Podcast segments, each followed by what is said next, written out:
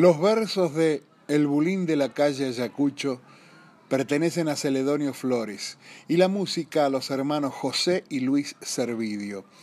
Ha sido una obra de gran repercusión popular.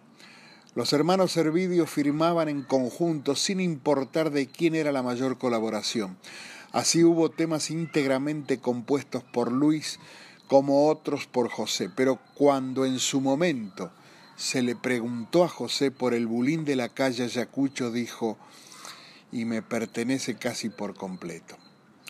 Celedonio ya había escrito Margot, había escrito mano a mano, y en el año 1923 le hizo llegar los versos de este nuevo tango a José Servidio, que estaba actuando en el café ABC, ubicado en la actual avenida Córdoba, entonces Rivera, esquina con Scalabrini Ortiz, que por entonces era Canning y que fue demolido hace pocos años.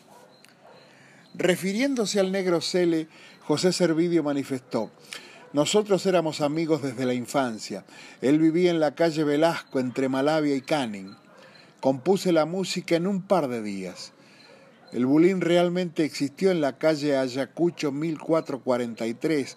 Era una piecita en la que ni los ratones faltaban. Nos juntábamos todos los viernes e infaltables eran Juan Bautista Fulginiti, el cantor Francisco Martino, que estuvo junto a Gardel, el cantor Paganini del dúo Paganini-Siasia, Fernando Nunciata, por entonces haciendo el dúo Sicarelli-Nunciata, el flaco Solá, cantor, guitarrero y una garganta privilegiada para la caña, y yo. Cocinaba siempre un pucherete. En el bulín había una sartén y una morocha, esas ollas grandes castigadas por tanto uso. El dueño era Julio Korn, que se lo prestó a Celedonio. Allí se tomaba mate y se charlaba mucho. Ahora todo acabó cuando el negro Cele se puso de novio a fines de 1921. Algunas versiones indican que la música la compuso José Martínez y se la entregó a los hermanos Servidio. De todas maneras, el tango ha quedado registrado a, nombre de los hermanos Servidio. Fue editado por un maestro de escuela apellidado Lamy, que tenía imprenta en la calle Paraguay 4366 y nació a la fama en el Teatro Soleil, interpretado por el dúo Todarelli Mandarino, acompañado por el entonces guitarrista Humberto Canataro.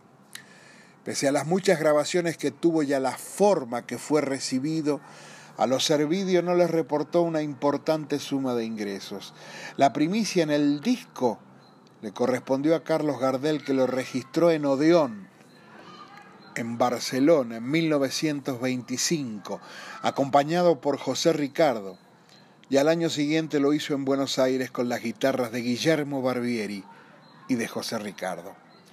Francisco Lomuto en 1925 lo graba solamente instrumental y más adelante, en junio del año 1941, lo registra Aníbal Troilo con Francisco Fiorentino.